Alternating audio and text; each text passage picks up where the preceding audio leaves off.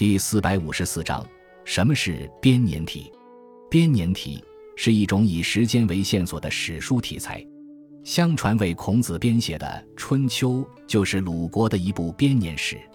编年体可谓起源很早，而且历代延续，是许多重要的别史所采用的体例，如最为著名的《资治通鉴》。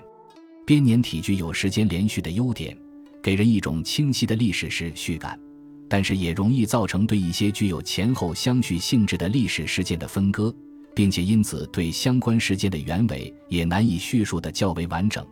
而这方面正是纪传体的长处所在。所以，历代正史采用的不是编年体，而是纪传体。